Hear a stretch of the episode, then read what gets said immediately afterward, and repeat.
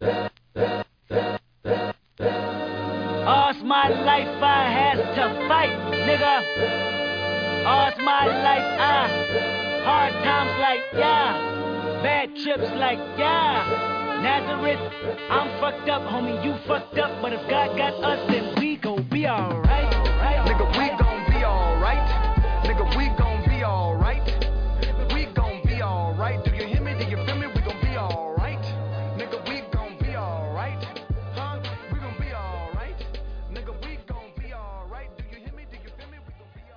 Hola, muy buenas a todos y bienvenidos a un nuevo programa de Root Running. Yo soy Diego Sanz y una semana más tengo conmigo a Alejandro Montoro y Diego Luaces. ¿Qué tal? Oli. Diego explotado. Yo Sí, mm, ter- terminando de autoexplotarme.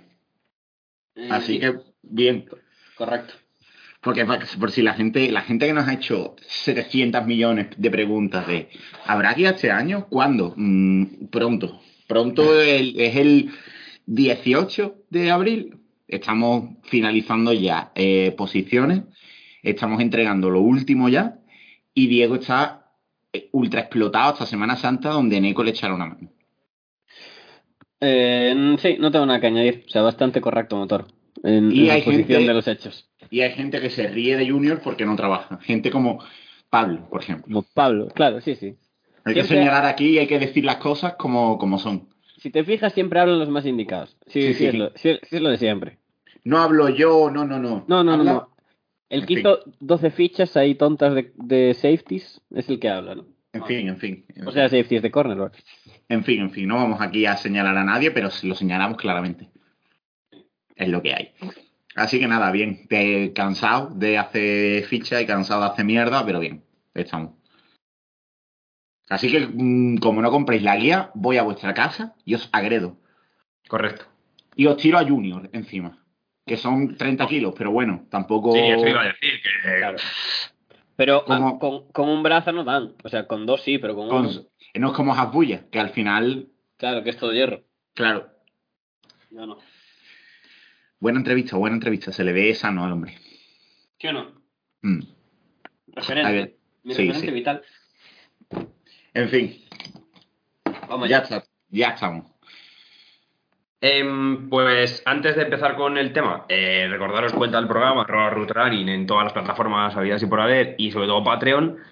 Em, cuentas personales, arroba MontorRR, arroba de Junior barra baja 21 y arroba Diego barra baja.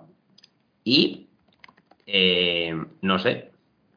No sé, Yo, yo mandar un saludo a Jean Baptiste que eh, ni él se creía que había ganado el Grammy. O sea que un abrazo para él. No he visto que- los Grammy, no he visto los Grammy, la verdad. Pues le dieron a, a Jean Baptiste el mejor álbum y el Sí. pavo como, como que se quedó sin plan, perdón. ¿Sabes? ¿Cómo Como que... se quedó en plan, ¿qué? Los Grammy son y le- empezó a hablar Billie Eilish y le dijo, vete, vete. En plan, como subas allá arriba y el pavo ya en plan, perdón. ¿Qué- qué? Los Grammy, los mejores Grammy son los Grammy latinos, donde Rosalía va a arrasar, así que esos son los buenos Grammy. Sí. No, pero los Grammy son, son un timo, ¿eh? O sea, son peores, o sea, si, Ya, bueno, si- ya viene este año. si hablamos de los Oscar y demás, que ya de por sí están ultra politizados y tal, lo de los Grammy ya es otro nivel, ¿eh? O sea, eso es lo máximo. No, no, ent- entonces, Montoro, no sabes quién es el mejor álbum de rap, ¿no? No lo sé, no lo sé. eh, dímelo y me sorprendo aquí en el programa antes de empezar. No, no, no. Call Me If You Get Lost.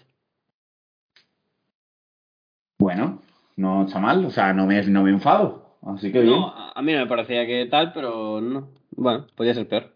No, hombre, o sea, no sé quién estaba. O sea, imagínate lo que me importa los Grammy, que no sé ni quién cojones está nominado. Eh, Donda. Bueno, donde así ganaba me cago en. En fin. Eh, hostia, no me acuerdo. ¿Qué había más? Eh, ¿Qué es ¿quién mejor? ¿Qué es mejor? ¿Qué es J. mejor? Cole, creo, ¿no? ¿Qué es mejor? La, la, la lista, ¿La lista de cornerbacks que vamos a hacer o la lista de nominados al mejor álbum de rap? Eh, la lista de cornerback 100%. La de, la de cornerbacks. sí. Pues ya está. O sea, solamente que con eso Incluso cogiendo los 5 cornerbacks peores de la clase, te sale Me- mejor lista. me decís todo. Como siempre, nos habéis mandado multitud de preguntas y algunas serán respondidas y otras también serán respondidas porque tampoco hay contexto. Es, es así, no hay tanta, no hay tanta Las pregunta cosas, para- cosas claras. Montoro de No. grabar tan pronto lo hace mal, ¿eh? No... Daniel nos pregunta, para Bengals en el 31, ¿cuántos y cuáles cornerbacks valdrían la pena con el valor de ese pick? Pick número 31, recordemos, subcampeones de la Super Bowl. Subcampeones, que no perdedores. Contando con que dos ya hayan salido, por lo menos. Sí, O tres. Yo creo que tres. Sí, pero, pero yo creo que Stingley y Garner no llegan ni de coña. No, no, ni de coña. Eso podemos ir descartando porque además ha salido la noticia de que Stingley eh, va a hacer como una especie de Pro Day el solo ahora antes de- del draft, que ya se ha recuperado de la lesión de, de- en el pie que tuvo. Así que yo creo que si Stingley está a un 70%, del 15 no pasa. Claro. Luego ya, Es que el lo siguiente ya es por gusto. Entonces yo creo que poder puede llegar casi cualquiera de los otros. O sea, no van a llegar todos, seguro. Mm. Pero es más difícil adivinar quién va a llegar o quién no. Creo Ya. yo. Yo. mm, Quizá Booth tampoco. Yo te, yo te voy a decir que valerlo, valerlo, el pick a lo mejor Bus solo, ¿eh?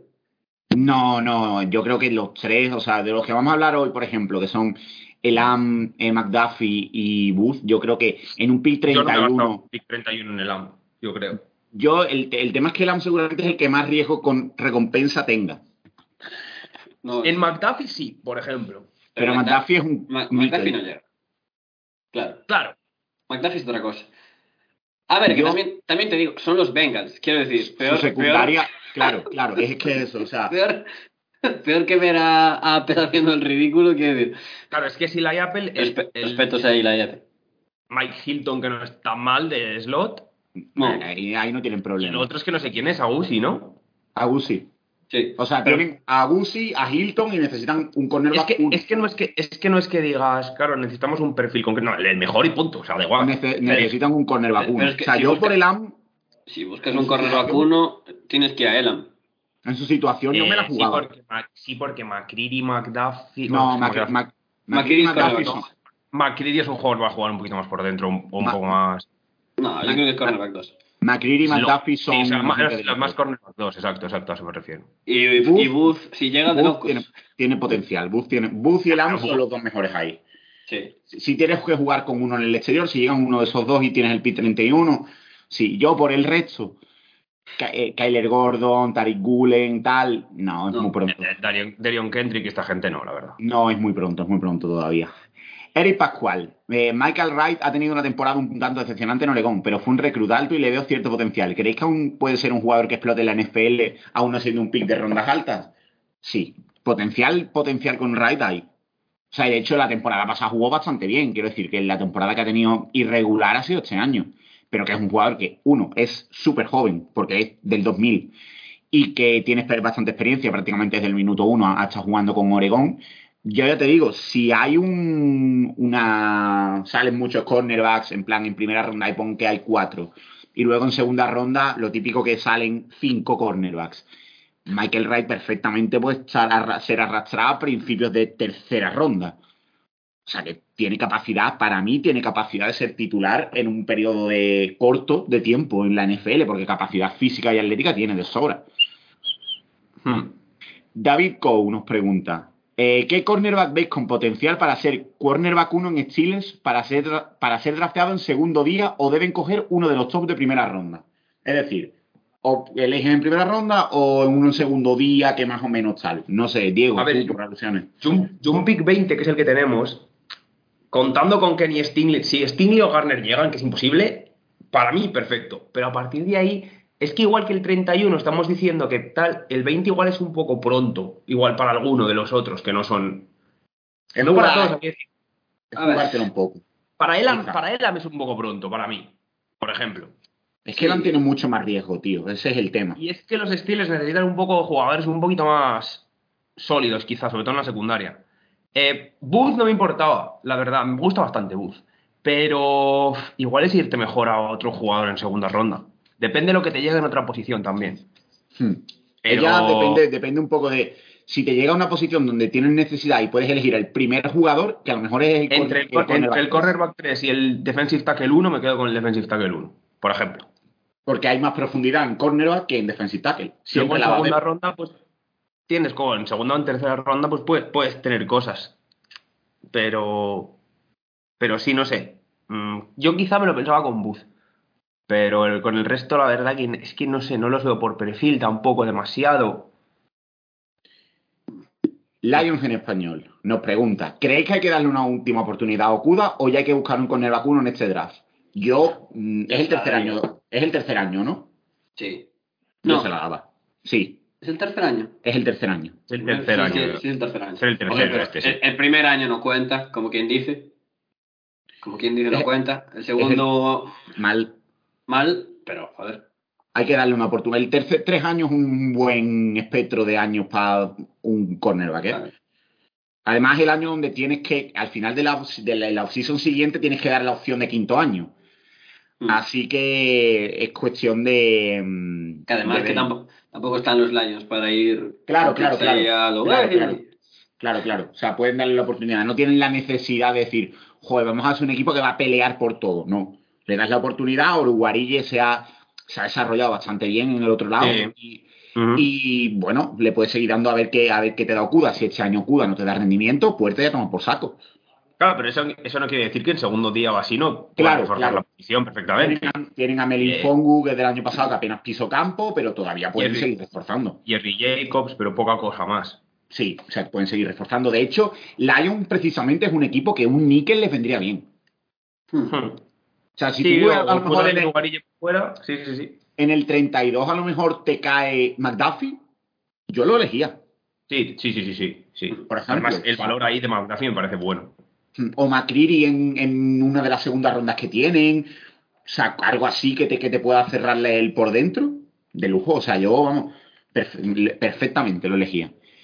Eh, Álvaro nos pregunta, ¿crees que si a Giants le llegan todos los cornerbacks disponibles, cogen a uno eh, con alguno de sus pick top 10?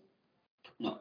Teniendo a Martindale, que le gustan los cornerbacks en press y man to man, ¿cuál sería más aprovechable? ¿Garner o Stingley? ¿Cuál aprovecharía más la presión de los blitz para hacer big plays? A ver, Stingley, si está sano y está bien, para mí es el mejor, no solo es el mejor, el mejor cornerback de la clase, sino seguramente top 3 de jugadores del draft. Sí, perfectamente. El tema es, Pero lleva dos años sin estarlo. esa es, y sin rendir bien. Pero tampoco es que haya estado, quiero decir, el, el sistema, el sistema, el entorno de todo lo que ha pasado con el SU. Ya, ya, ya, ya, ya, no ayuda. le ha ayudado a nada, a que se, ni, ni, ni, ya lo que es futbolísticamente, ni mentalmente, ni nada.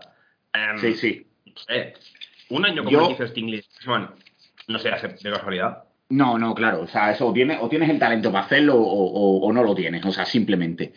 Pero bueno, cualquiera de los dos juega bien en man to man, ¿eh? O sea, cualquiera de los dos es un. Si tienes que jugar en man to man, yo ya te Yo- digo. de, hecho, yo- de hecho, para mí Stingley en man to man es impresionante Sí, sí. jugando. Sí. Y, yo y sí, Garner igual. O sea, yo voy a dar un No, no, yo sí voy a dar un pick del 5, porque tiene el 5 y el 7, ¿no? Sí. Yo en el Yo- 7 puedo verlo. Yo en el 7 puedo verlo. Yo drafteo a Garner antes que Stingley porque es un jugador Claro, más pero- fijo. Ya está. Claro. es No- un jugador más seguro y me parece Sí. bien. quiero decir, eh, puede ser un talento top 10, ¿eh? Mm, ahí está. Más o menos. Quiero decir, Yo en el, en el pick 5 no lo elegiría. En el pick 7, dependiendo de lo que pase. el tema es que si Stingley hubiera estado sano, había sido pick 1 o pick no, 3. claro, o sea, pick 3. Ya, bueno, pero- Sí, sí. Ya, pero eso, claro, si mi abuela decir, tuviera y Gar- rueda. Garner, Garner estado sano y no lo va a ser. Pero. Eso es. eh. Es complicado, es complicado, la verdad. Yo en, un- el, en el pick eh, que tienen 5 no lo haría.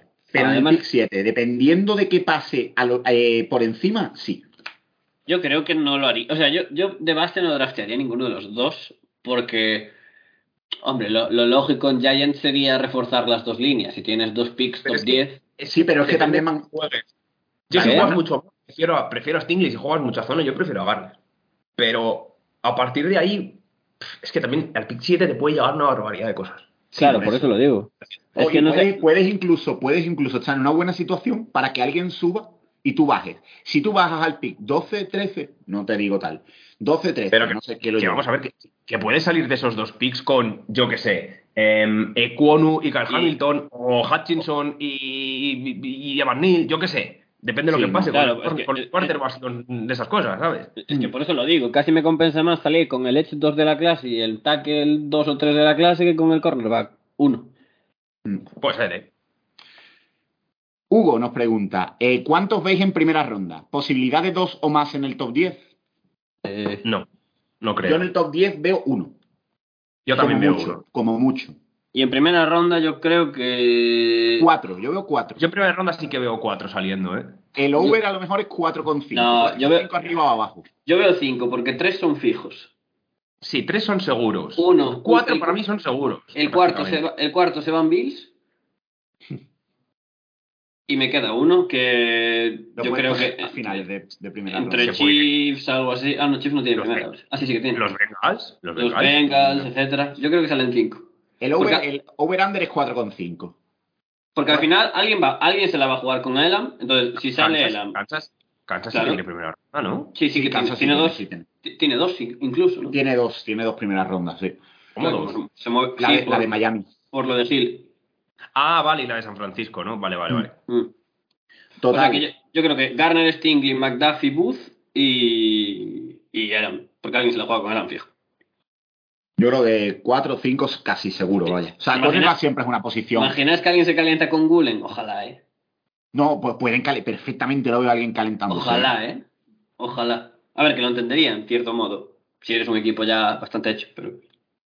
Mario Sánchez nos dice: si llega el pick 25 de Buffalo y no están ni McDuffie, Garner, Stingley, Booth ni Elam, son- han, sali- han salido, han salido todos. Uno, vale, esa, opción es la que más me gusta. ¿Iríais con Gulen o Gordon en primera ronda? Por otro lado, ¿creéis que Gulen podría superar a los, a los teóricos cinco primeros por su combine? A ver, no.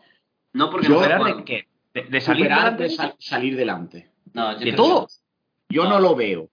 Pero Hombre, podría, Que un, podría equipo se enamore, que, un que un equipo se enamore de él, sí, pero yo lo vería saliendo el, el Sexto. cuarto, quizá. Cuarto, quinto, cuarto, quinto, sí, sí. Me refiero, si un equipo se enamora mucho de él.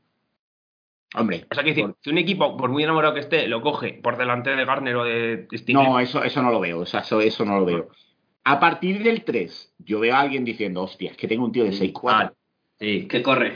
que corre un cojón Aunque... y que es largo y que puedo moldearlo como me dé la gana.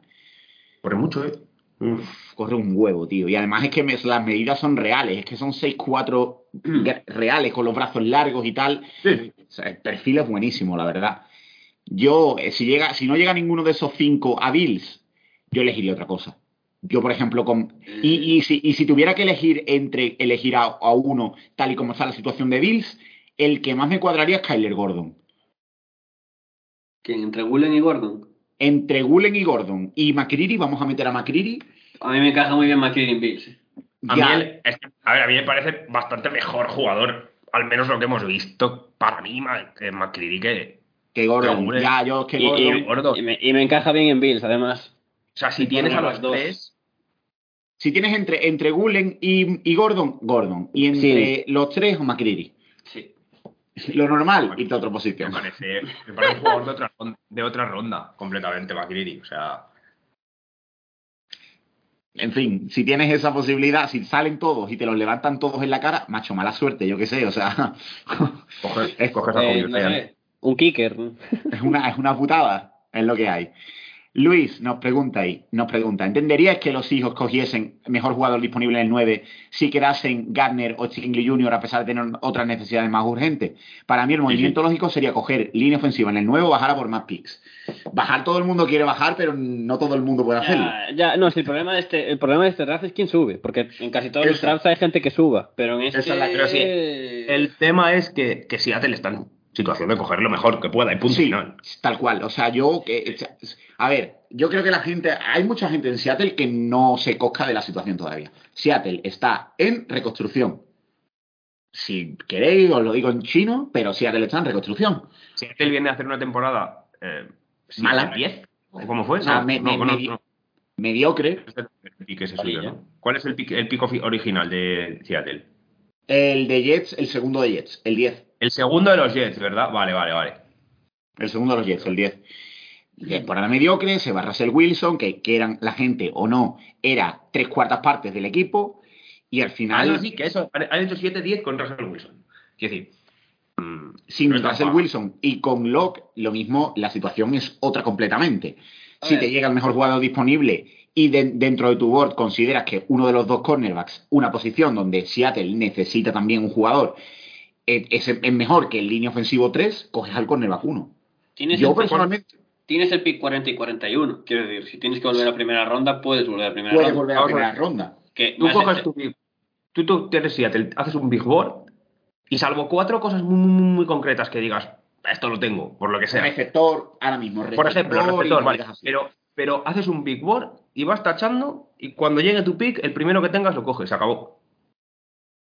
Seattle no está como para decir, joder, es que es como, Seattle está un poco, no en la misma situación porque Atlanta es un solar mucho mayor, pero está un poco en esa situación, es decir, necesito prácticamente de todo. Prácticamente de todo necesito. Lo que me caiga, que pueda aprovecharlo, coño, tendré que aprovecharlo. Yo en esa parte, el mejor jugador disponible en una situación como la de Seattle es lo que haría.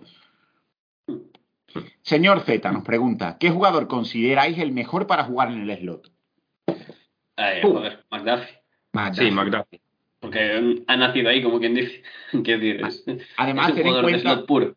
ten en cuenta que mm, en el interior se va a notar mucho menos que, la que los jugadores tengan los brazos cortos. Es decir, McDuffie y McCready, que tienen los brazos cortos, se va a notar mucho menos que por en el exterior, donde vas a tener que pelear constantemente o vas a tener que utilizar la longitud que tengas para rechazar balones, tal y cual. Para mí los dos mejores son McDuffie y McCready. Por dentro, seguro.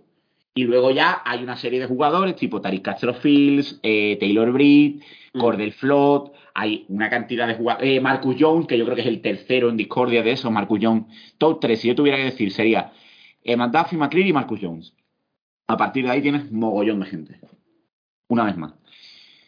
William Asael nos, nos pregunta, de los jugadores top cornerback de primera ronda, ¿hay alguno que pueda caer a segunda? Y de los que no considerados a primera, ¿alguno que pueda subir? A ver, que Eh. puedan subir Gulen, por lo Gulen. Gordon. Gulen Gordon McCready. Sí, eh, que puedan entrar primera y que puedan bajar. eh, El AM. eh, el AM único, yo qué sé. Imagínate que Stingley hace las pruebas No. estas raras y le salen muy mal. No creo.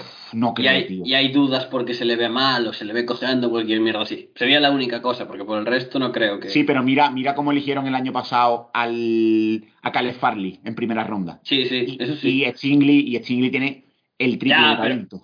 Ya, bueno, pero Caleb Farley al final se lesionó antes del draft, como quien dice. Sí, pero joder, o sea, es que tiene el triple decir, de que talento. Stingley lleva dos años. Ya. Mal. Yo veo, yo puedo llegar a ver a Elam, incluso a Booth, fuera de primera, fuera de primera ronda. Y a, a McDuffie. Ah, yo a McDuffie no lo veo fuera de primera ronda. Pero, yo no lo tengo como grade en primera ronda, pero no lo veo fuera de primera Pero a ronda. lo mejor empieza la mítica de que la gente va pasando, va pasando, ¿sabes? Van cayendo los picks, porque al final es un jugador del slot, claro, además claro. O con pasa- 2 o... Sí, Va- no van lo pasando los picks, pero no creo, me parecería raro, la verdad. A mí me parecería rarísimo. Yo Si creo que esta, esta clase está muy centrada, ya. Si no hay vídeos de porritos, no baja nadie aquí. O de, a- de pegar, le ha pegado a alguien. Difícilmente veo yo fuera de Bueno. primera ronda alguno. Sí. O ha, Javier- o ha- o ha apostado, que esa es otra. Si También. apuestas en esta liga, cuidado. Cuidado. Javier Roldán nos dice, como fan de los, pa- de los Patriots es muy tentador poder draftear a un cornerback uno en primera ronda, pero, pero veo más a Bill yendo a por uno en segunda o tercera. ¿Qué prospect veríais más capaz de aclimatarse a esa defensiva que mete mucha presión desde el front y deja mucho su secundaria en individual? Yo puedo ver, yo puedo ver a Kyler Gordon con la camiseta de los Patriots. Me, me- me ha gustado lo de tentador como para decir no tenemos corner. ¿Sabes? No, no hay cornerback. Me parece tentador, no es que no tenemos.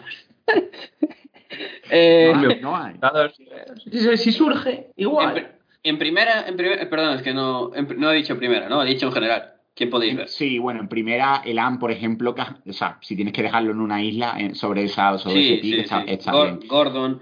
Eh, es que claro, Gulen es un poco incógnito en el sentido de que puedes hacer con lo que quieras, pero en realidad midiendo 6'4, a la larga, a la larga, a, a poco que aprenda Sí, a usar pero- sus manos, Pero a la gente, a la gente de Patriots, cuando alguien elijan a un cornerback de 6'3, 6'4, le va a venir la imagen de, de Joe Juan Williams. Es decir, joder, es que cogimos al tío más grande que había y era un petardo. Lo mismo porque era un petardo, ¿sabes? ya, pero, pero José Juan, José Juan el Pana era un poco tronco.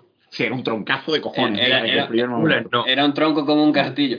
Y Darion Kendrick, estoy, estoy viendo la lista Joder, de... Derion Kendrick, el problema que tiene con Patriots es eh, el, background, el background fuera del campo. Bueno, hombre. Bueno, Vamos a ver. Ha habido cada delincuente en el Bueno, bueno, bueno, buen hombre, Montoro. Ulti- Bueno, bueno, últimamente, últimamente, desde que pasó lo que pasó, no. O sea, sé qué pasó. ¿cuál? Montoro. ¿Cuál de todos? No, no, venga. Va, hombre, el, el más grave de todos, yo creo. cor- ¿no? corramos un tupido velo. Hombre, porque al final de Garry Blau los problemas que tuvo fue por fumar porros, quiero decirte. Tampoco es que, que haya Ay, tenido un... ah, ¿no te parece grave? No. Es broma. O sea, tú has visto Sí, la cara. Eres no, un no a ese porrero. nivel, no a ese nivel, pero jugadores controver- controvertidos han pasado mucho. O sea, Josh Gordon y Antonio Brown han compartido Sí. vestuario allí. Sí, hombre, claro. O sea, lo de Antonio Brown, pero lo de Antonio Brown fue por Brady diciendo, yo quiero a Antonio Brown, tío, ¿por qué lo quieres de verdad? O sea, no hay una situación donde eso salga bien. Pues Luego, no, gente. en Tampa. También sal- salió perfecto. Eh, Bueno, gente que yo puedo ver en Patriots. eh, eh, hay gente que placa muy bien en este draft. Martin Emerson y Mario Martin Goodrich Emerson. Placan muy bien, son jugadores muy seguros en, en lo, en el juego que realizan. Yo, Los, veo- los puedo ver también ahí. Joe, el de la Sí. A mí no me gusta una mierda. Pero bueno, Ya, como ya. es de Alabama, hay posibilidades. La verdad. A ver, eso es pick, otra. pick- pick más Belichick que ese no hay. Claro. La verdad, sinceramente. Punto para el No, eso, eso es así, eso es así. Alabama, Alabama con eh, el Patriots eligiendo jugadores malos de Alabama, salvo Barmore en los últimos años. Tremendo. La verdad. Todos los días cae, o sea, to- todos los años cae uno mínimo, o sea que. Sí, sí, por eso. Hay posibilidades, hay posibilidades. Y Pablo Cañivano nos pregunta, más allá de su faceta de potencial con el vacuno man to man, entre Garner y Stingley, ¿cuál de los dos es mejor en otras facetas del juego? Ball hawking, defensa en zona, blitz. Y nos pregunta lo mismo, ¿cuál encaja mejor en Giants? En Me, zona. me gusta, me gusta más Garner. Sí, en zona tienen. Sí, sí, es mejor. Eh, ¿Qué era el otro? Ball, ball skills. Ball skill, los dos son muy buenos, ¿eh? A mí me parece Los Stingley. dos son muy buenos, pero Stingley Sí, yo pero creo que es mejor. es- Stingley era exagerado. O sea, es una sí, lo- Cogía cosas que no las cogería ni el receptor. Stingley con él es una locura los dos. Eh, Pla- placando, Garner es Sí, bastante Garner. mejor que, Sí. que Stingley. También es más grande y se aprovecha más de eso. Eh, Y al Blitz, ninguno de los dos especialmente La verdad no. dado están, siempre, a, a- están siempre tan abiertos y tan. eh, Sí, es raro verlos. Contra uno y tal, que la verdad que no. Además que en sus defensas no, o sea, en, el- en los sistemas defensivos en los que juegan no encaja mucho. No hacen eh, con ningú- el ni- Blitz. ninguno de los dos. Y si alguien, por ejemplo, en Cincinnati tenía que hacer un Blitz, era Kobe Bryant. Claro. O sea, no era él, precisamente. O un safety que lo ponían en el slot, Sí, algo así. Y en, y en En LSU el- es que, en LSU es que, vamos, o sea, En LSU no, solo hay secundaria, o sea, la línea. En LSU era eh, eh, Riggs en una esquina, Stingley en la otra esquina, no os mováis. Tenéis una zona del campo para cada uno. Eso es vuestro. No, y flot 80 veces al, al blitz. Y ya, eh, yo personalmente en Giants, eh, Giants tiene que empezar a, o sea, estar de puta madre, que elijan talento puro, pero la seguridad que te da eh, Garner yo creo que no te la da Chingley. Yo si tu- tuviera que elegir uno de los dos con el pick 7, yo elegiría a Garner. Los dos encajan bien, ¿eh? El, el encaje de los dos es muy bueno en, en- el, el esquema de, de Martindale. Pues eh, que lo hablaremos después, pero a mí me da la sensación de que Stingley es el típico cornerback estrella durante tres años de la liga y después eh, un tumulto de oscuridad y tinieblas. Y Garner, Garner como que... es verdad, da la sensación. Y Garner me da la sensación de más que ser un jugador más constante a nivel profesional. Los dos son unos payasos, lo cual eh, en la No. posición de cornerback es eh, algo bueno, incluso. Garner no es un payaso, hombre. Hombre, Garner le gusta hablar más que a nadie, ¿eh? O sea, No, pero, pero no es un payaso. Es un trash talker. o sea, eso está muy bien. Yo, un cornerback que tengan esa actitud, los dos de actitud han sobrado, ¿eh? Los dos son. Llegan al campo es fina, y es automáticamente. fina la línea entre payaso y trastalker, ¿eh? Sí, Sí, es fina. Es Yo- una línea muy delgada. Cornerbacks que no son unos picaos, que no vengan. Es- tal cual. Fino, por Si no- ejemplo, la diferencia, Jalen Ramsey, ¿es trash talker o es No, payaso? Jal- Jalen Ramsey es un payaso, pero como es buenísimo, da igual. ¿Y, y Richard Sherman? ¿Payaso también?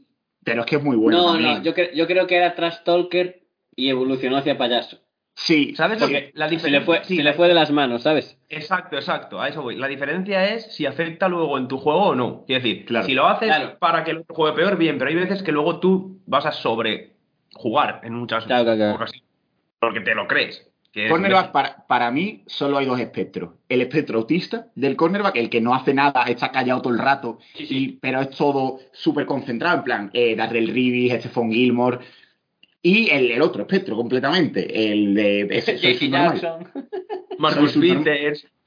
El de- bueno, Marcus Peter es que es full subnormal, o sea, es que no hay... Marcus Peters no, no, no, no bancamos, ¿eh? Ya. Este, ¿cómo se llama, coño? Eh, Akib Talib, ese O sea, perfil. fu- Va, no, full aquí subnormal. Talib- ah, Pero es muy gracioso, ¿eh?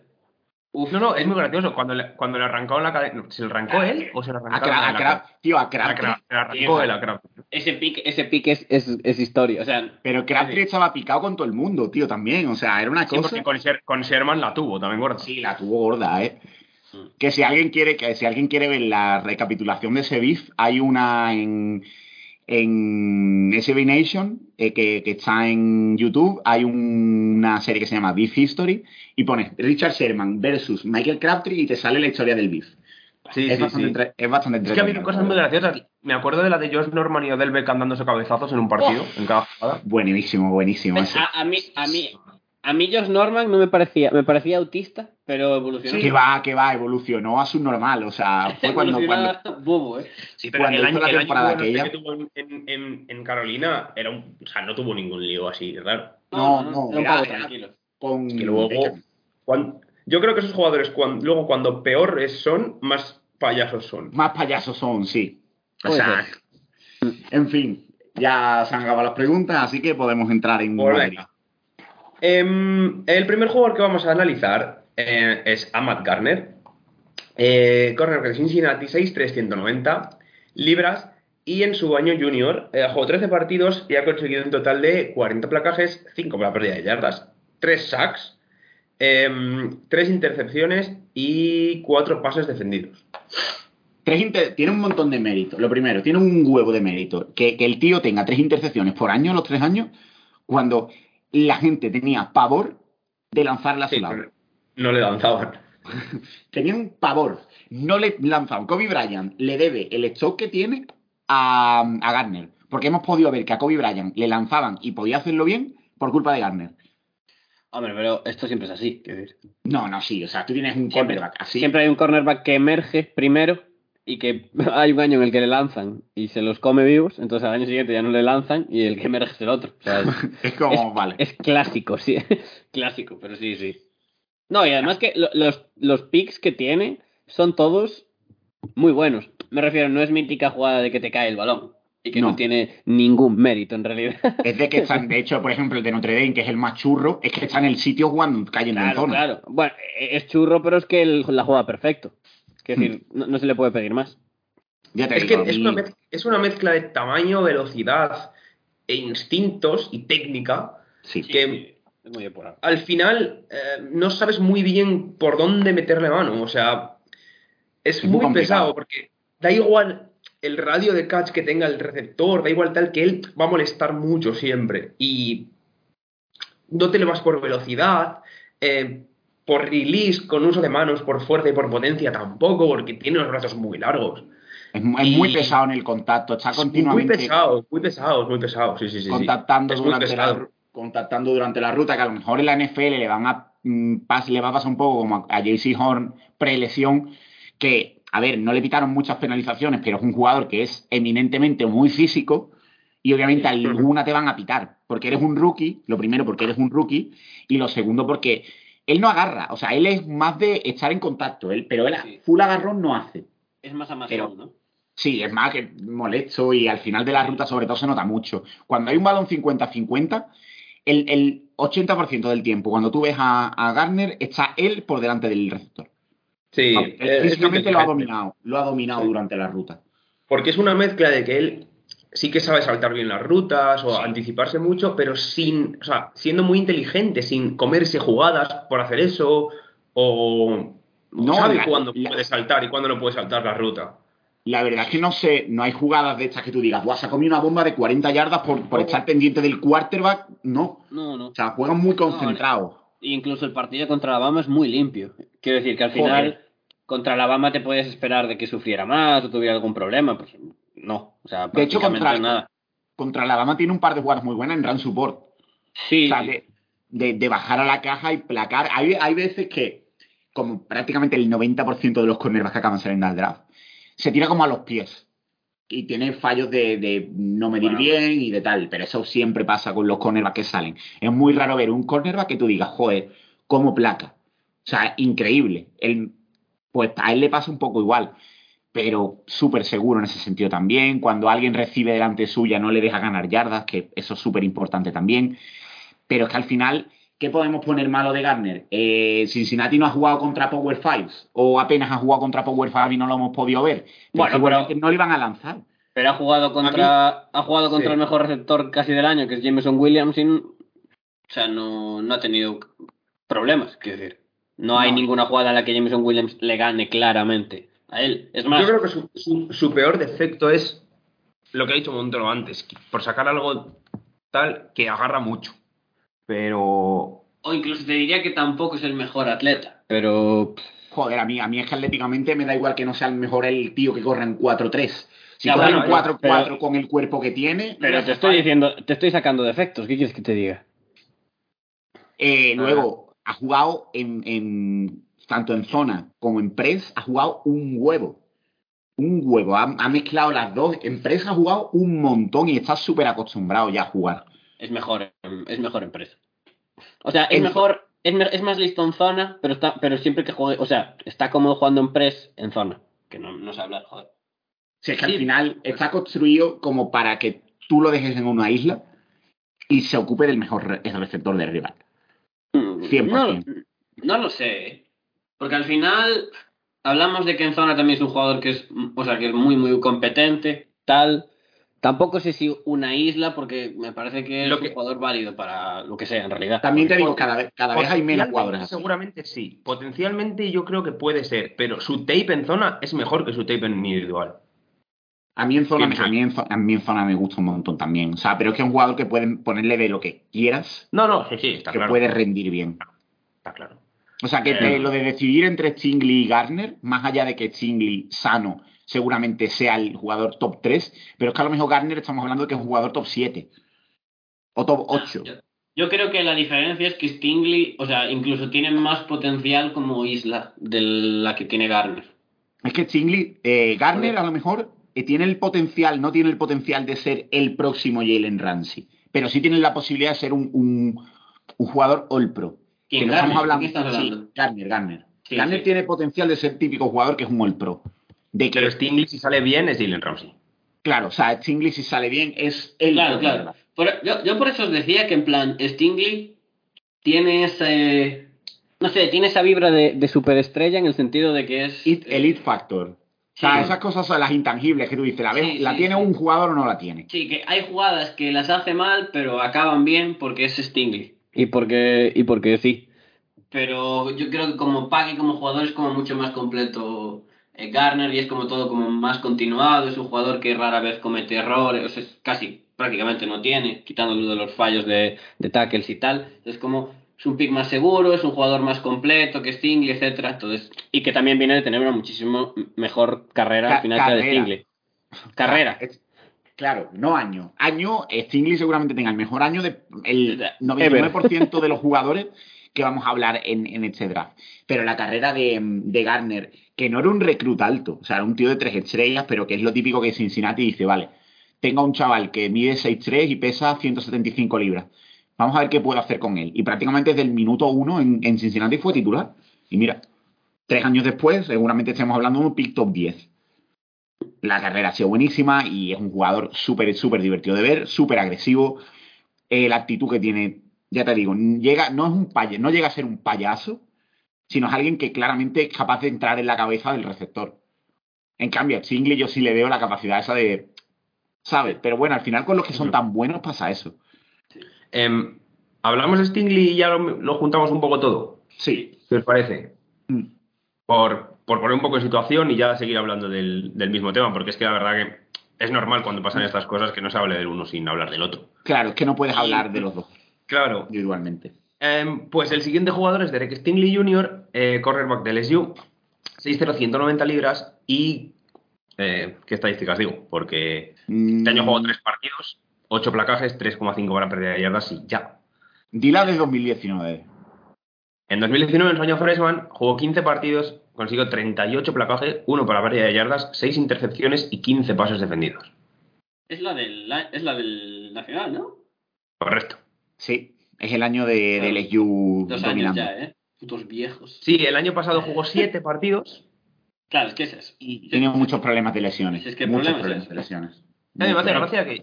O sea, ha hecho 8 placajes, de los cuales 3,5 han sido para pérdida de yardas. Ya te digo, o sea, pero aún así, precisamente una de las virtudes de su juego, lo de placar, no es. O sea, No. es un jugador que rela- relativamente mm, flojo en ese sentido. En plan, flojo de actitud, de eh, me la suda. Es, es, es muy raro de ver. O sea, no muy raro, es. Hace las cosas cuando. Siempre cuando vamos a ver, cuando está sano y tal, hace las cosas de una manera como muy natural. O sea.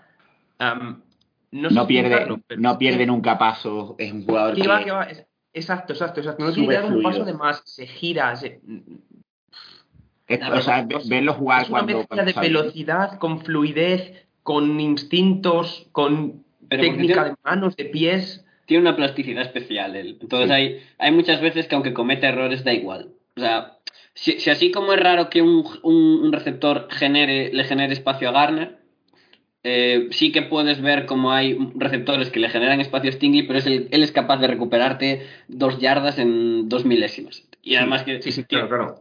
tiene unas ball skills increíbles, quiero decir. Bueno, todo esto en realidad estamos hablando del, del año 2019, porque el- hay un Stingley en 2019 y hay otro jugador después que deambula entre problemas físicos y...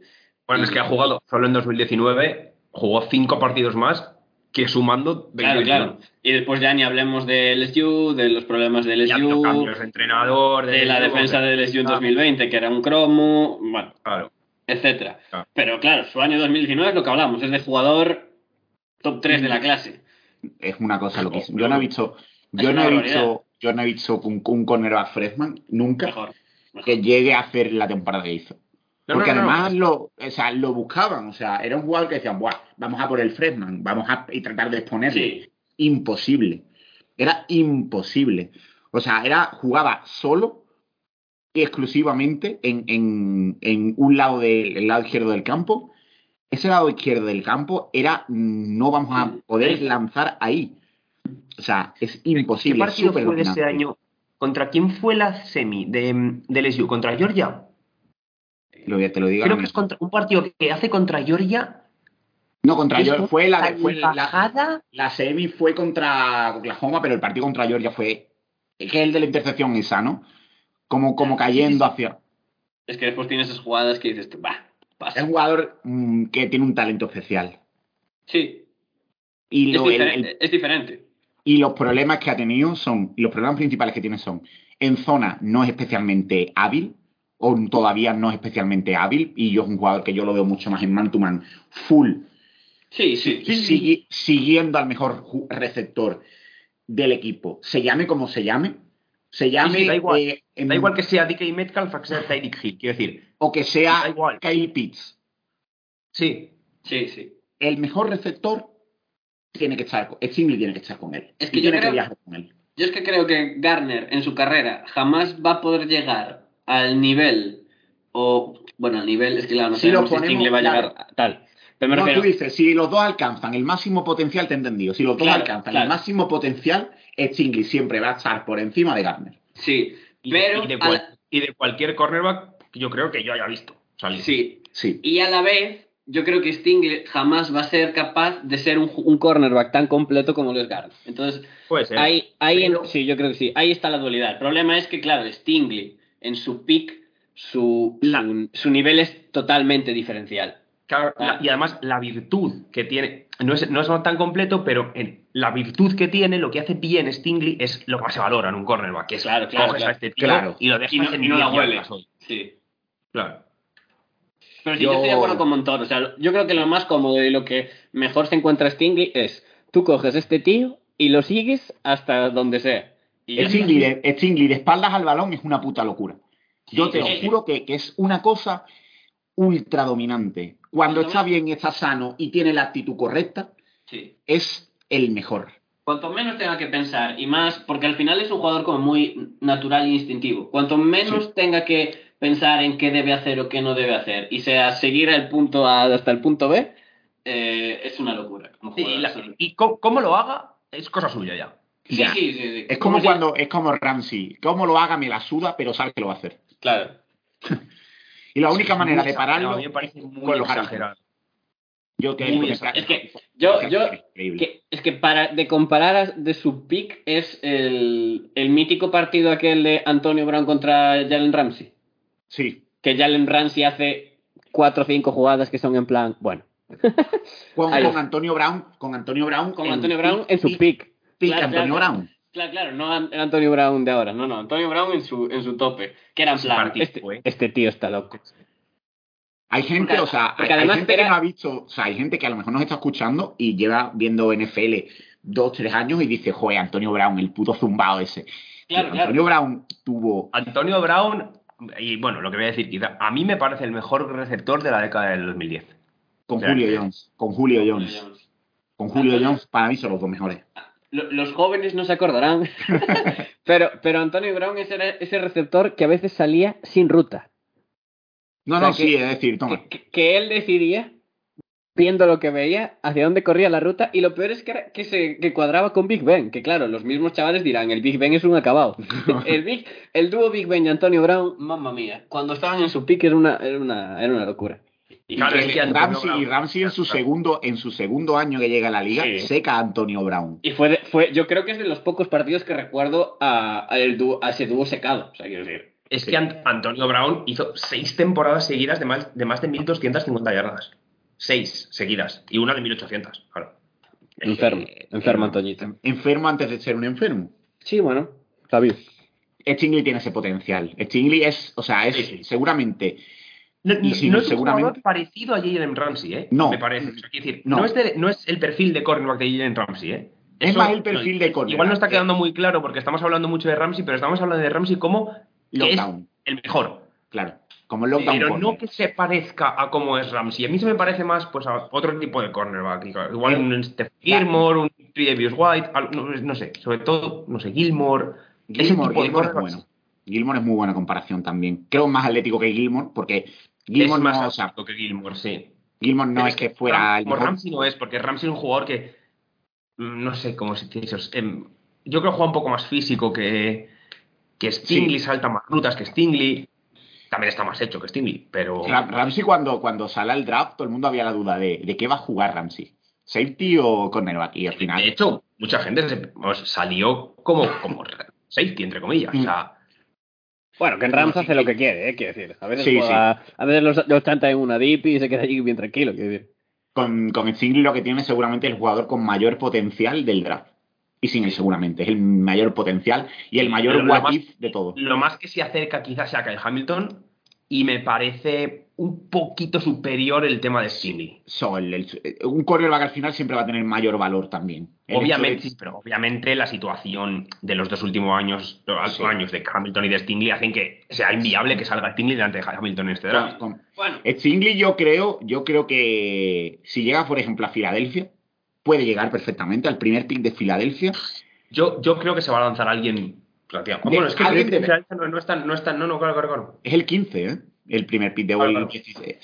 En un pick 15, Filadelfia, eh, con Darius Slay, que me parecería un mentor de puta madre para Stingley en los primeros años que esté en la NFL, yo creo que ahí, y a- o alguien puede subir a por él. Incluso, mira, te digo más, Houston en el pick 13. Houston no tiene nada que perder. Nada. también te digo una cosa. Acaba Stingley en Houston y a ver.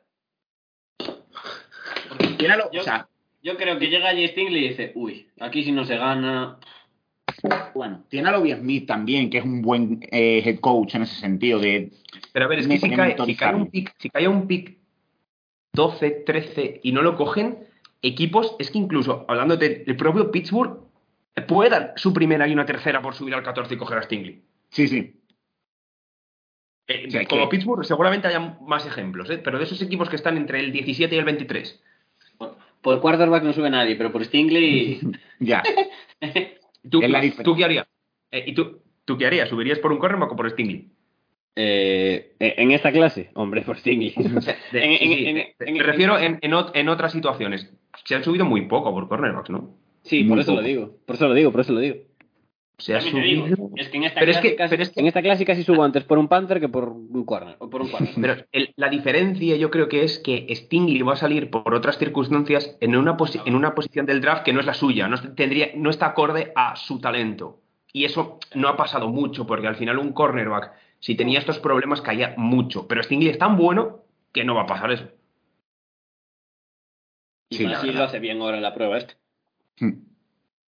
Y ya después de estos, ya, ya después de estos dos, ahora los que van a venir, yo creo que ya es un escalón.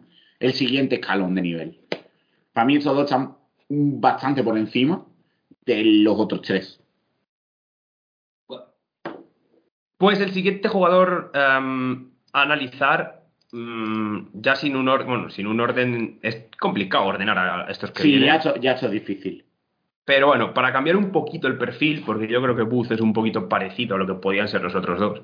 El siguiente que vamos a analizar es Trent, Mc- Trent McDuffie, eh, cornerback de Washington 6'11", y en su año Redshirt Sophomore, si no me equivoco, em, en 11 partidos ha conseguido 35 placajes, 4 para pérdida de yardas, un sack eh, y 6 pases defendidos. Hmm. Tipo que es distinto porque es un jugador de slot, McDuffie. Sí, es básicamente un cornerback de slot. O un cornerback que cuando juegas heavy zone puede llegar a tenerlo en el exterior. Si juegas O sea, mucho, mucho en zona. Es que en slot puede ser absolutamente élite, pero Sí. no es un jugador que vaya a estar. O sea, es decir, si se le necesita por fuera, sabe y va a hacerlo bien. Hmm. Pero es que me parece tan, tan exagerado lo bueno que puede llegar a ser en el slot. Mm. A mí por que, fuera bueno, no me... sí, A mí por- a mí fuera-. A mí por fuera, el problema que tengo es que lo pongan mucho a jugar en man to man desde el día uno. Yo creo que es un jugador que puede desarrollarse en un buen jugador en man to man, pero en el año uno tienes que jugar mucho con él por dentro y mucho con él en zona. Es muy inteligente, muy, muy inteligente. Es otro de esos jugadores que cuando cae en una zona, que está continuamente leyendo al quarterback, es muy difícil de manipular, sabe muy bien qué tiene que hacer y no comete errores, que eso es muy importante. A ver, decir cornerback y Universidad de Washington, mm, obviamente Palabras ya, mayores, ¿eh? ya sabes lo que estás teniendo con eso. O sea, tienes a un, a un- tanto él como Kyler Gordon son dos jugadores inteligentísimos y que saben jugar la posición perfectamente. O sea, es lo Eh, sí. mejor que, que puedes destacar de ellos dos.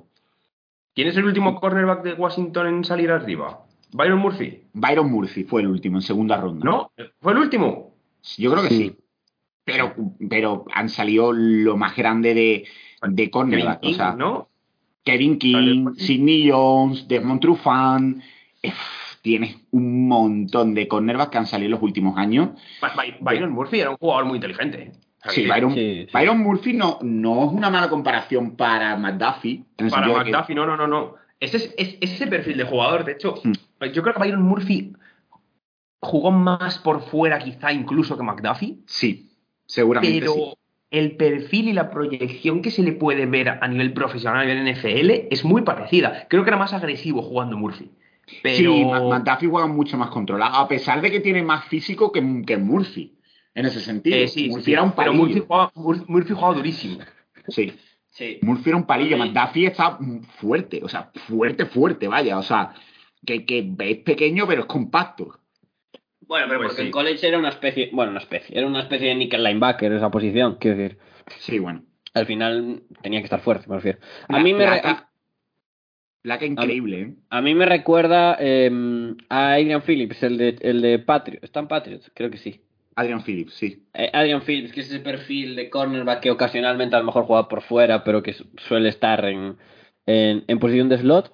Y ahí yo creo que es muy bueno porque al final tiene una cosa muy positiva que es para el cuerpo que tiene, o sea, 5-11 tal, se maneja bien en, en la caja.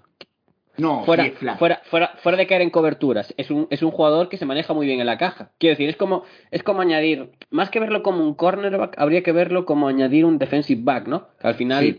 con la NFL avanzando hacia, hacia más uso de nickel, de dime, etcétera, pues no es tanto como un cornerback, tampoco es para llamarlo safety, pero es como un defensive back más que añadir ahí y que tanto te puede funcionar como para parar la carrera como puede ser eh, para caer en cobertura. Pero como, como ya habéis dicho vosotros dos, o sea, en- es un jugador muy inteligente cayendo en zona. Sí, al final para que la gente se haga la idea. Diego se ha ido, ¿vale? Diego se tenía que ir a No, no, con me iba a despedir, estaba esperando Ah, vale, a vale. despedirme. Ah, Nada, que tengo que ir, hablad bien de Max y nos vemos la semana que viene, ¿vale? Hasta luego. Total, que al final con, con McDuffie tiene un jugador que yo creo que es súper seguro, súper, súper seguro, porque al final el rol que puede llegar a tener, el, si lo pones en el exterior y te sale mal, lo puedes meter por dentro perfectamente, donde yo creo que va, va a destacar. Y luego placando, o sea, es increíble. Seguramente hemos dicho, joder, placar el 90% de los cornerbacks salen mal de- del draft. McDuffie no. Increíble No, no, no, como placa, increíble como placa. Además es que es el típico. A este sí que lo puedes mandar en blitz. Sí, sí, sí, por eso te digo que no es, pero juega como si fuera un linebacker en la zona. Quiero decir, en la caja se maneja muy, muy, muy bien y no tiene ningún problema ni en ser físico, ni en ser duro, ni en placaje, ni incluso al blitz. O sea, aunque creo que las estadísticas tampoco es que lo reflejen del todo, bueno, tiene un sack, pero sí que es un jugador muy válido para, para, para ir al blitz. Y, oye, la verdad es que es, como un perfil que no suele salir en primeras rondas, la verdad, ni nunca se suele hablar. Pero sin duda lo merece McDuffie, o sea, quiero decir. Sí, es un jugador que ya te digo. Yo en, un equipo juegan mucho en zona. Bills, por ejemplo. Que Bills juegan mucho cobertura mixta. Tienen a Tredavious White en un lado y a McDuffie en el otro jugando más en zona. Donde jugaba Levi Wallace el año pasado. Bueno, los dos últimos años. McDuffie es un salto de nivel a Levi Wallace. Siendo un perfil relativamente similar. Pero McDuffie se mueve mejor. Es muy inteligente. McDuffie es jugador, es cornerback de un equipo contender. Hmm. O sea, no es un no es un cornerback de un equipo, puede serlo, ¿eh? en desarrollo. Pero es, a mí me, me da la sensación de ser un cornerback de un equipo que, es con- que va a ser contender. Vamos, del pick 20 para abajo. Sí. Apro- aprox. Bueno, a ver, que con trades y esas cosas, pues puede cambiar los órdenes, ¿no? Pero suele ser por ahí. Sí, y además yo creo que también es por ahí por donde debe salir. Quiero decir, a partir del 15. Yo, yo no lo veo como un jugador top 15, por ejemplo. Yo tampoco lo veo. De hecho, yo no, creo- o sea, lo- tengo 19 jugadores con grade de primera ronda. McDuffie no es uno de ellos, pero es de los que Ya, está más cerca. De los que está Yo, muy, muy cerca. yo tampoco lo, lo, lo tendría, pero a partir del pick. Es que claro, no sé, es relativo, ¿no? Pero a partir del pick 20 suele ser un. O sea, creo que es un spot muy bueno para él. Lógicamente, los otros dos que habíamos hablado antes deberían y deben salir antes que él. Pero, pero después yo creo que. Es que claro, yo tampoco lo veo como cornerback al uso. Entonces, de- si lo incluimos dentro de la clase de cornerback, sí, para mí, claro que es el, es el cornerback número 3. Pero es que es, es un perfil muy diferente que es de las. Yo creo que no ha habido jugadores muy similares de primera ronda. En los últimos años, Nunca. en los últimos años seguro que no. En los últimos Casi años seguro que no. Casi nunca, pero de verdad merece la pena ver su tape porque ves, joder, ves un jugador que, pese a ser pequeño, que tampoco es enano, ¿no? Pero pese a ser pequeño y tal, eh, desborda fisicalidad, se, se maneja muy bien en la caja, no tiene ningún problema en caer en cobertura ni dentro ni fuera. Tampoco es el mítico slot al uso que, que sigue al, al hombre No, tal cual. No pero en zona, en zona te va, te va a aportar tanto por dentro como por fuera. Y tener un jugador que no, no tienes que sacar necesariamente en jugadas claras o en snaps claros de carrera, tío, también te vale mucho porque en esa faceta es, es capaz de aportar. Y, y sin duda es casi el mejor taqueador de, de los de hoy. De los de hoy para mí lo es. Y de la clase también. de largo, de largo. A mí McDuffie yo, yo creo que va a salir en primera ronda. ¿Dónde? A partir del 20, yo creo. O sea, yo creo que, que lo que dices tú, a partir del 20 yo lo veo perfectamente. En zona, en zona es muy bueno y tiene la versatilidad esa de jugar dentro o fuera. No va a llegar nunca al nivel, yo creo, de los otros dos, porque al final eh, lo que le falta es un poco de físico. O sea, Sí. tiene. Eh, McDuffie sin ser enano son 5'11, no es un 5'8. No estamos hablando de Marcus Jones, que es enano. Enano, enano. No Chiquito. eh, McDuffie es pequeño en comparación con cornerback full exteriores. Porque de hecho ahora vamos a hablar de Kyle Lamb y Andrew Booth, que son los dos también más grandes que él. Y son cornerbacks que han jugado mucho en el exterior. La verdad. Así que, eh, si quieres, le doy ya al siguiente, que, que va a ser... eh, Si quieres, decir, si quieres decir los dos. no, no, yo primero uno, después otro. Él va a ser Kair Elam, que es el cornerback de la Universidad de Florida, mide 6'2, 1'88, pesa 196 libras, 89 kilos, y este último año en Florida eh, ha, tenido, ha jugado 10 partidos para 29 placajes, 1,5 para pérdidas de yardas, una intercepción y 5 pases defendidos. Elam, En- en verano- verano, en verano dije corner vacuno, a lo mejor fallé. un poco. Reconozco el un error. poco, fallaste un poco, quizá. Tampoco te has quedado muy lejos. No, no, no, no, no. Tampoco te has quedado muy lejos porque al final que es el cornerback 4 o 5 de la clase, entre 3 y el No, 5, no. yo creo. No, no me he quedado muy lejos, ¿no? Entre el 3 y el 5 con, con el AM. Yo creo que es, es gracioso hacer a Elam y a McDuffie seguidos por el hecho de que seguramente McDuffie sea el que menos riesgo tenga de todos y el Y AM el seguramente más. sea el que más riesgo tenga de absolutamente todos. Mm. Que a ti, o sea, tú obviamente las vi- o sea, lo tenías muy, muy en estima. Yo, banco, yo bancaba muchísimo porque eh, yo creo que la clave o, o lo que me gustaba y que lo diferenciaba del resto es el- la mezcla de ser un jugador alto, porque al final estamos hablando de un jugador que ronda el 6-2, si no me equivoco. O 6-1. 6-2, 6-2 es grande. ¿Qué- qué 1,88 ronda- está muy... Que, que ronda 1,90. el 6-2, que tiene unos, 1,90. que tiene unos brazos consistentes y que tiene esa capacidad para moverse, eh, para poder ir eh, hombre a hombre con prácticamente cualquier tipo de receptor, que sea capaz de, de, de, de no ser batido en realidad, porque la- las, yo los snaps que veo que pierde, muchos de ellos no son por falta de velocidad, sino por Mm. falta de fuerza. Lo cual, bueno, y por descon- desvaríos varios de él, ¿no? Sí, mentalmente es... mm, Frágil. No, no es que sea frágil, es que está zumbado, o sea, si- simplemente. También, también yo creo que llegó un punto en la temporada, porque el principio de temporada es muy bueno. Y después llega un momento en el que Florida, después del partido de Alabama, Mentalmente hacen check-in. Y, mm, sí, y yo creo que él se dejó llevar con el resto. hmm. Partió de, de Lam contra Sanford. Sanford, no Sanford. O sea, que la gente... Sanford, la Universidad de Sanford. Es terrible. Es Pero- horroroso, tío. Pero después ves el partido contra Alabama y es muy meritorio. Que es lo, tri- es el- lo triste y lo paradójico de él, ¿no? Sí, sí. Es el hecho de que tienes, en, en una mano tienes un jugador que cuando está con ganas y tiene el- todo en su- a su favor, es un shutdown corner, alguien que utiliza muy bien su cuerpo, alguien que es muy fluido, que tiene velocidad, y lo ha demostrado en la Combine, que tiene velocidad de sobra para recuperar, Volar, Eh, vuela. es inteligente jugando la ruta, y luego tienes por otra parte el Elam ultra desmotivado, que no placa. Placar, placa mal siempre. Sí, sí, eso no falla. pero que, que Pero bueno, agarra, que, que se ve superado, que mentalmente está quemado, que sobre todo cuando tú lo ves agarrar mucho es que ha hecho check-out del partido. Porque hay jugadas donde hace dos, tres penalizaciones en, la, en jugadas prácticamente seguidas y dice ya está.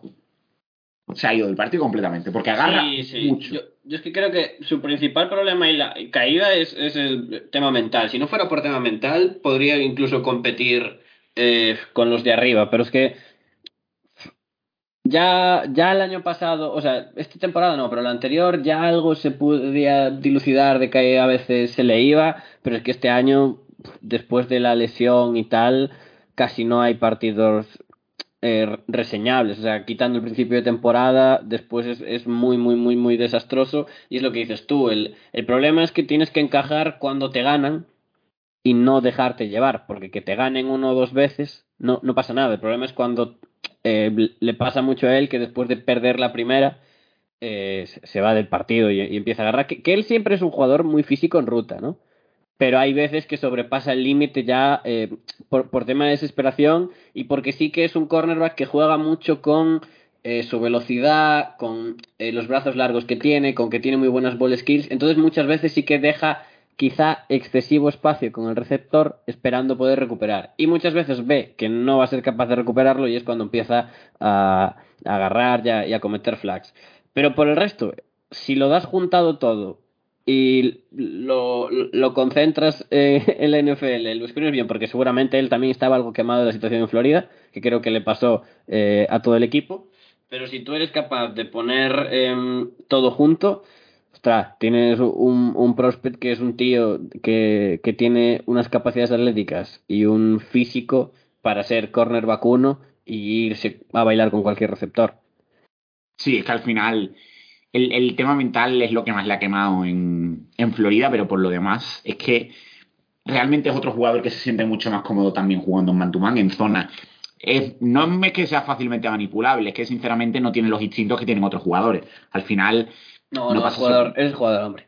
sí es un jugador de, de jugar al hombre, de, ser físico con el. de, ganar por, por atleticismo al, al receptor, es súper súper ágil y encima, también te digo, a jugar la SEC. Sí. Quiero decir, Ya, pero es que- él a jugar la SEC. Pero es que sus peores partidos, Seguramente No. sean contra competencia menor, sí. sí. claro, sus peores partidos del año no son Georgia, Alabama y LSU. No. Son Sanford, eh, Florida State, eh, Missouri, ¿sabes? Que, que- que al, Claro. final, al final es un poco, con- o sea, como que no, no, no carece mucho de sentido, pero también entiendo que es un poco parte de motivación. Al final ganar la Alabama es ganar la Alabama, al final ganar la Georgia es ganar la Georgia y ir a jugar con Sanford, pues No, Está feo decirlo, pero seguramente les da, le da pereza. Y más como iba la temporada de Florida, que ya llevaban la temporada tirada Perdida, desde perdida. tal, pues vas a jugar a Sanford y Elam es un jugador que también le pasa un poco a Stingley, que es que si no está enfocado y no está motivado, pues puede, puede parecer el cornerback 25 de la clase muy fácil además. Tiene que dejar de agarrar tanto, tiene que concentrarse mucho más y tiene que empezar a leer mejor al quarterback. Pero por lo demás, hay riesgo con él, obviamente hay riesgo con él. Hay riesgo con él porque, porque es un jugador ultra volátil y tú como un jugador tan volátil siempre vas a tener un riesgo. Yo ¿qué primera, pasa? yo primera Claro. si, si no tuviera extremada necesidad, no lo tocaría. Yo lo puedo ver a finales de primera ronda bien. Finales de primera ronda, quinto año en un cornerback, que es joven todavía porque es del 2000, yo creo que es otro Uno, uno. jugador. 2001, pues, más mejor me lo pone. Eh, al final, el potencial, el nivel riesgo-recompensa de Elam, seguramente es otro, es el único, yo creo, de todos los cornerbacks de esta clase, con Gulen, con Gulen, que pueda acabar al nivel de los dos primeros a lo largo de su carrera. Sí, por potencial sin duda. El potencial que tiene es enorme. Mm. Pero claro, el riesgo es muy grande también. Sí. Así que bueno, eh, hay otro, el, el último jugador del que vamos a hablar, que es Andrew Booth. Eh, no tiene el mismo riesgo que, mm, que, que Elam, pero al final también tiene bastante potencial. Andrew Booth Jr. es el cornerback de la Universidad de Clemson Jr. eh, 6'0, 1'80 y- 1'85 más o menos, 6'0, 1'83 más o menos, 195 libras, 88 kilos, y este último año en Clemson 11 partidos, 37 placajes, 3,0 para pérdida de yardas, 3 intercepciones y 5 pases defendidos. Andrew Booth es otro de esos jugadores que el stock que tiene ha ido un poco variando a lo largo de, la- del, del proceso pre-draft. También no ha ayudado demasiado el hecho de que en la combine no hiciera nada porque está lesionado. Y al final, si, si otros jugadores lo hacen bien en la combine, puedes verte un poco relegado a segundo plano. Pero es otro jugador que es bastante, bastante completo, la verdad. O sea, es otro jugador que eh, en general yo lo veo, sobre todo a nivel técnico, pese a la poca experiencia que tiene, súper trabajado. No es igual de bueno atléticamente que ninguno realmente de los que hemos hablado. Nah, yo, creo que yo lo- creo que McDuffie es, que, que McDuffie es, y ya. Ah, no, no lo sé. McDuffie es muy. Atléticamente es muy completo. O sea, no es que sea súper rápido, pero es muy ágil, cambia de dirección muy, muy bien. Booth, siendo bueno, no, por ejemplo, no tiene la velocidad que tiene Elam, no tiene la velocidad que tiene Chingley, No, no, no. que que sí, que no es un jugador tan fluido, te refieres. No, pero por ejemplo, sí es un jugador más fuerte que Sí, todos es- ellos. Y es mucho más físico. El partido, el partido contra. Solo jugaron una vez con Georgia. Sí, claro, que Clemson el año pasado, risas. Eh, el primer partido contra Georgia. Hay un par de jugadas en las que le atacan a él con una screen. Y, y son dos jugadas de mucho mérito. La primera se hace muy. O sea, se les hace muy bien de un bloqueo. Y, y- y tac- o sea, placando, a mí me parece. Con, ¿Qué? Placando hay, partidos y partidos. Ah, hay flashes, ¿no? sí, hay partidos y partidos. Ah, yo creo que tienen más cosas positivas que negativas. Y que al final, digo placando, ¿eh? que al final Sí. en balance de la temporada puedes decir que es un buen placador. Solo que hay muchas veces que, bueno, se Él, pasa él- de... él- claro, él va mucho a por el petardo, o sea, el petardazo gordo. Sí, el que- golpe, eh, de sí. se va por el, el big hit y muchas veces se pasa de freno. Lo cual es, eh, le van a tener que decir, oye, juega mucho más controlado. Pero, por ejemplo, es alguien que el cambio, los cambios de dirección es súper fluido, un cambio de dirección, es capaz de saltar de una ruta a otra perfectamente, lee muy bien al quarterback cuando cae en zona, ha ayudado mucho también en su... Utiliza una cosa que no, no veo tanto en ningún otro, aparte de Garner, utiliza muy bien la banda a su favor. Juega muy Eh, bien con cuando tiene la banda a su favor. Sí, sí, ya sé a qué te refieres, sí. Sí, sí que es verdad. Y Pero porque- mucho. Porque los otros dos, bueno, porque McDuffie como que lo... Sí, no, no luego- tiene por qué hacerlo. Que lo- los otros dos, que, creo que también va un poco ligado al, al perfil de, de, de cornerback que son los otros dos, que son como eh, jugadores más man to man, de, que tienen más talento con ball skills, ¿sabes? Sí. Quiero decir, al final Garner, en realidad, ah, seguramente le guste más in- interceptar un balón que no, ¿no? Pero al final Mm. Garner, en realidad, con que no reciba, está medio contento, por decirlo así. ¿Sabes? Sí. Eh, lo acepta y, y va correcto. Pero él, él a mí Stingley seguramente eh, aprecien más la, el highlight, ¿sabes? Entonces se olvidan de utilizar cosas como, como encerrar al receptor en la banda, lo que comentas tú, y yo qué sé, pues Andrew Booth es otra cosa que también hace bien. Y también me gusta mucho lo, lo físico que es y lo cómodo que está en... eh, ¿Cómo se llama? Cu- Cuando es press, pero no es press del todo, que dejas dos, tres yardas. Sí, So- soft press o algo así se debe sí, llamar, soft press. En soft press él, él es muy cómodo, eh, está muy cómodo y me gusta cómo es muy Él- físico en la ruta desde el principio, pero no llega, ¿sabes? No me da la sensación de que llegue a pasarse nunca, ¿sabes? Tiene, tiene una cosa muy buena, es el hecho de que es muy paciente. A la hora Claro. de contactar con el rival. Tiene, es lo contrario de Lam. Juega muy controlado siempre. El Lam es como muy caótico. Con Booth no tienes eso. Con Booth sabes lo que hay. Quizá no tiene el potencial para ser un cornerback 1 No, yo creo que no. increíble, pero tienes un jugador ultra sólido en todo, prácticamente. Me recuerda a... ¿cómo, ¿Cómo se llama el...? Es que se me olvidan los nombres. El corner que recuperaron los Bears. Jalen, Jon- Jalen Johnson. Sí, es Jalen Johnson el que intento hablar. Jalen Johnson, el de Utah. Puede ser, puede ser. Eh, no me acuerdo, sí, pero, plan, al, al nivel de, de tranquilidad y fisicalidad que demostró en NFL, de que era Mm. un jugador muy tranquilo y, y, y, y, ostras, quiero decir, en, en un cornerback que como es joven, porque por ejemplo Andrew Booth es del 2000, o sea, que quiero decir que es un jugador joven que tampoco ha tenido tanta experiencia en college, joder, es, es muy de apreciar esa, esa tranquilidad, que a lo No, de mejor... hecho, de hecho, Booth tiene una temporada como titular. Esta Claro, última. que al final Andrew Wood nunca va a tener el talento de superestrella ni el techo de superestrella, pero sí que parece que va, va a ser un cornerback, por ejemplo, no sé si uno, no me lo parece, pero un cornerback 2, eh, casi de los mejores, o sea, que tiene el potencial de ser un, de los mejores cornerback 2 de la liga. Yo creo que puede ser un cornerback 1 de tier baja. No estamos hablando de un cornerback 1 top. Al final, cornerback, si nos ponemos a hablar de cornerback 1, son los top 10. Por lo mejor uno que vaya entre el 10 y el 12. O el 8 y el 12. Nunca va a ser una tier alta en términos de cornerback 1, pero siempre va a ser un titular extremadamente solvente. Porque además lo bueno que tiene, lo bueno que tiene Booth es que no hay un sistema donde se vea mal. En zona es capaz de jugar bien y en man to man es capaz de jugar bien. Yo creo que es uno de esos jugadores que tiene una adaptación súper sencilla en la NFL. Súper, súper sencilla. De los cornerbacks que yo personalmente veo que alguien lo draftea y si, lo, y en, y si en septiembre está jugando de titular, me lo Sí. creo 100%. Y que es un cornerback que tiene un plan. Me refiero que no trata a todos los receptores por igual. Sí, es, él es consciente cuando es superior físicamente a un receptor y se adecua a ello, y, y se adecua de igual manera cuando no es superior a un receptor atléticamente. Entonces, eso en contraste con, con cornerbacks como pueden ser eh, el Amo Stingley, que tienen un plan, que es seguirte y se acabó, pues también es de, de- de apreciar y, y de valorar a la hora de sobre todo eso, de encajarlo, de que no tienes que modificar tu idea de defensa en torno al jugador, sino que es un jugador que encaja eh, en el puzzle, ¿sabes? De, de manera orgánica, por decirlo así. sí.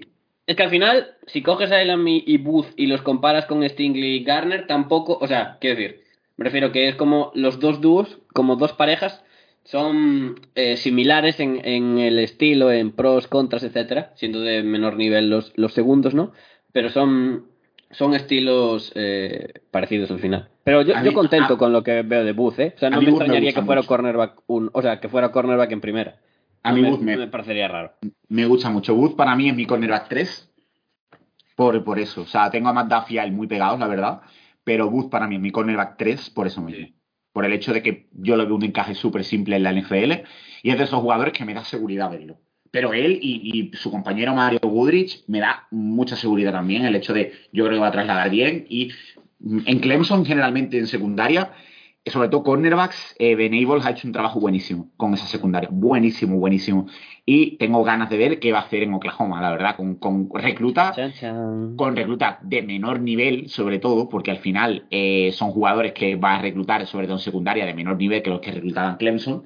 Pero quiero ver cómo, cómo acaba desarrollando jugadores, porque la verdad es que tiene buena pinta. Así que nada, eh, cada uno uno.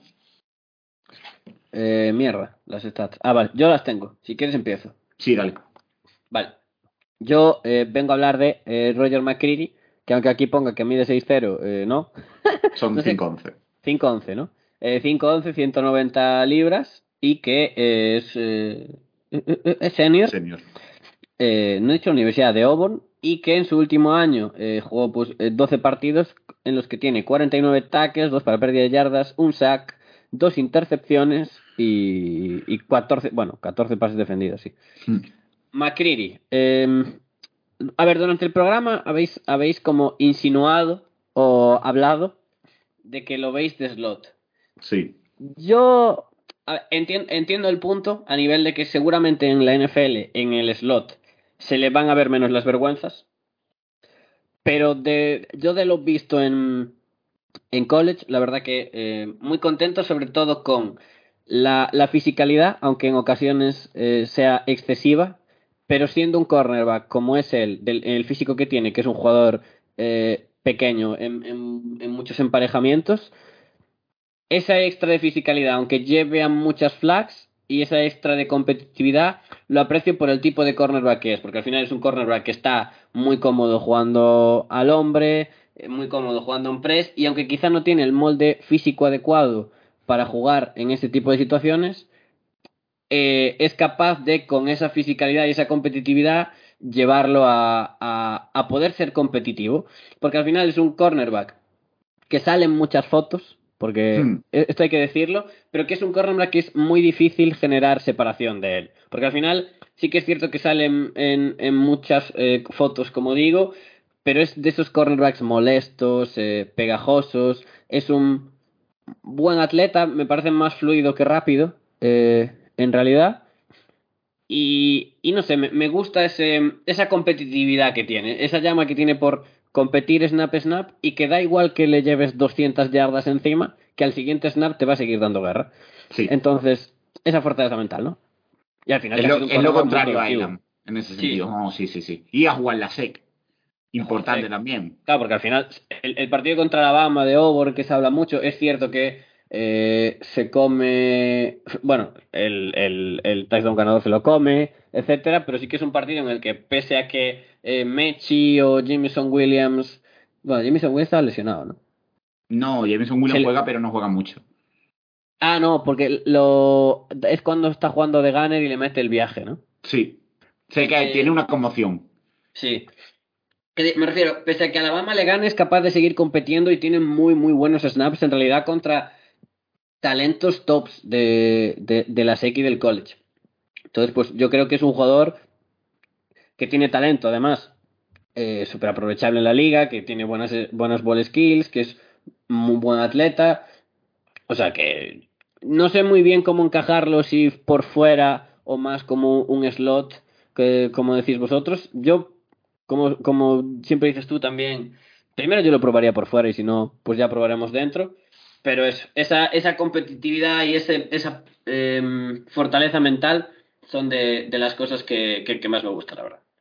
Sí, a mí no es un jugador que creo que está en la segunda tier de, de más allá de los cinco que hemos hablado. Yo creo que ahora él, eh, Gordon, Tariq Gulen, Marcus Jones, unos cuantos más que están en ese, ese nivel.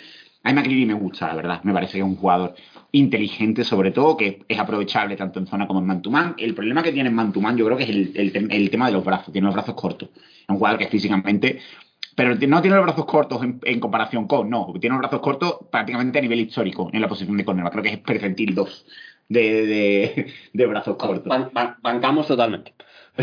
es muy pequeño en ese sentido. A mí me gusta, creo. Ya va- vamos a hablar también de él en el podcast que, que, grabamare- que grabaremos en Patreon, Pumita y yo. Así que si queréis saber mi opinión más en profundidad, eh, pues escuchadnos. Yo voy a hablar de Kobe Bryant, que sí que es un jugador que no vamos a hablar de él en, en Patreon. Eh, Kobe Bryant es el otro cornerback de la Universidad de Cincinnati. 6'1, 1'85, eh, 200 libras, 90 kilos. Y eh, en su año senior, 44 placajes, 1,5 para pérdida de yardas, 2 intercepciones y 11 pases defendidos. Sí, lo dicho, eh, cuando, cuando la gente eh, pasaba de Garner, solían buscar mucho la zona de Brian, que precisamente es un jugador que, como Cincinnati jugaba mucho en, en, en coberturas mixtas, pues jugaba mucho en zona. Y básicamente es donde mejor y más cómodo está. Alguien que entiende muy bien eh, conceptos de zona, entiende muy bien conceptos de rutas, era ex receptor, eh, fue reclutado como receptor y entiende muy bien cómo jugar durante la ruta, eh, entiende muy bien la mentalidad que tiene el, receptor durante la ruta y lee muy bien al quarterback de frente. Está siempre cerca del balón. Yo creo que es una cosa que, es muy positiva suya, que siempre, siempre, siempre está cerca del balón, para bien o para mal, porque muchas veces esa sobreagresividad le, le pasa factura y es un jugador que se ha comido big play por el hecho de saltar rutas cuando no tenía que haberla saltado. Pero hay una cosa que, por ejemplo, también me gusta mucho de él y es la capacidad que tiene de placar. Placa muy bien, es un jugador que utilizan mucho en blitzes, para, eh, en pre- en presiones simuladas, en presiones de- desde, el, desde el slot, y lo hacen muy bien. Quizá no tiene el número de sacks a lo largo de su, de su carrera eh, mm, alto, pero sí que es un jugador que genera presiones y que es capaz de, con, con lo que hace, con, con el rol que, que tiene, eh, hacerlo bien. Yo lo veo a Kobe Bryant como un cornerback 2-3 en la, en la NFL. Creo que la falta de atleticismo y la sobreagresividad, yo creo que son dos causas que no encajan muy bien. Pero que es un jugador que en, seguramente a finales del tercer, a finales de tercera ronda, principios de- de- del tercer día, es un jugador que sigue siendo súper interesante, que no tiene el upside de otros, porque es verdad que yo antes que a, que a un em, que a un Kobe Bryant elegía, por ejemplo, estando en el mismo nivel a Martin Emerson, por ejemplo, que creo que sí que tiene más, tiene más eh, upside que él. Marcus Jones, que yo creo que obviamente le seleccionas porque no solo es un buen cornerback, es el mejor retornador que ha habido en los últimos 10 años en el college. Obviamente eso te pone por encima de cualquiera, porque puedes aportar en otro espectro más. Y yo creo que está lejos de los Kyler Gordon, de los Tariq Gulen o McCreary, porque creo que son en la siguiente tier de jugadores, que si McCreary, eh, Gulen y, y Kyler Gordon hablamos de ellos, y Martin Emerson también, hablaremos de ellos en Patreon. Así que Mm. Kobe Bryant está muy bien, es un cornerback muy sobrio, Paseado, Sí. es muy sobrio, es un jugador muy sobrio que tiene muy pocos fallos, y los fallos que tiene son no es tan atlético como el, el resto de la clase. Sí. Al final la, la sobreagresividad, dentro de lo que cabe, se puede corregir. Y aparte ha tenido mucho beneficio del rol que ha tenido en Cincinnati. Sí, a ver, yo, yo creo que es un cornerback para lo que para lo que es, me refiero. Es eh, de, de cara a equipos que ya tengan una secundaria más o menos asentada, de que a lo mejor necesiten añadir una pieza más, un cornerback más. Incluso como, como cornerback 4 te estoy diciendo, ¿eh? por ejemplo. Quiero decir, es, ese- es un cornerback que no va a tener ningún problema a jugar, no te va a desentonar, tampoco te va a llevar las manos a la cabeza, pero que como cornerback 2, 3, 4 puede cumplir en, en casi cualquier equipo. Entonces, pues, también eso tiene valor, me refiero. Tener, tener por ejemplo, a Kobe Bryant como depth, pues te, te puede salvar varios partidos. Ah, Así que nada, la siguiente, siguiente posición es la de receptor, que haremos también el programa esta semana. Que es otra clase que lo mismo tiene bastante profundidad. ¿De, de qué vamos Ya. a hablar? ¿De, de- de los de Ohio? Ya solo quedan clases buenas, tío. Fíjate, receptor, Sí. edge y quarterback. Increíble, ¿eh? ¿Ya hemos hecho el resto? Ya hemos hecho el resto, solo quedan las tres últimas clases. Solo quedan tres clases. Solo quedan tres clases. Nos queda, además muy gracioso, queda eh, rece- receptor, la mejor clase del draft y seguramente la peor. Bueno, sí. No, nos quedan las dos, las dos casi mejores. Sí, receptor es Y- muy... Yo, yo receptor no la pondría al nivel de, de No, Edge, pero- porque la de Edge... Pe- Pero, pero después de Edge, vale, receptores. Sí, receptor, línea ofensiva, sí, sí. O, y Linebacker. linebacker. Y la mejor, que es la de la de mi pana Malik Willis. Hombre, por supuesto, que además ya dijimos que íbamos a hacer, que, que se cambiaba el, el proceso del programa. No vamos a hacer programa de Patreon en lo de quarterbacks, porque es que no merece la pena hablar de, de eso. O sea, es que ¿qué Haremos. vas a hablar? ¿De Zape? Haremos los seis, ¿De los Kong? seis, le haremos los seis quarterbacks que merecen la pena. Y cada uno traerá a Zape, a Purdy y a Cohn. Ya está. O sea, que te, te pones a pensar y si tienes que hacer un programa de, de Patreon, te mueres, ¿eh? Te mueres, te mueres. Es Cohn, eh, Zape, Purdy y la muerte. Sí, sí, o sea, por eso pasamos tres kilos. Así que Y el de Edge, tenemos que hacer, tanto de receptores como de Edge, habrá dos programas por motivos obvios. Hay mucha gente, mucha gente, demasiada gente, como siempre. Así que nada, receptores, eso, vamos a hablar de eh, Garrett Wilson, de Traylon Burks, de eh, Jamison Williams, Chris Olave y Drake London. Casi nada, vamos. No, casi nada. Casi nada. Así que bueno, eh, saldrá seguramente el viernes el programa. Ganaremos el jueves, saldrá el viernes. Este programa sale mañana martes, lo estaré escuchando martes, así que nada. Pues eso, eh, la guía, día 18, si no pasa nada grave. Así que estamos terminándola ya. Estamos terminando lo- las últimas fichas, estamos terminando ya para que Junior se ponga a saco. Así que eso. Muchas gracias a todo el mundo por escucharnos, muchas gracias por estar ahí una semanita más y nos escuchamos en el siguiente programa. Chao. Hasta luego.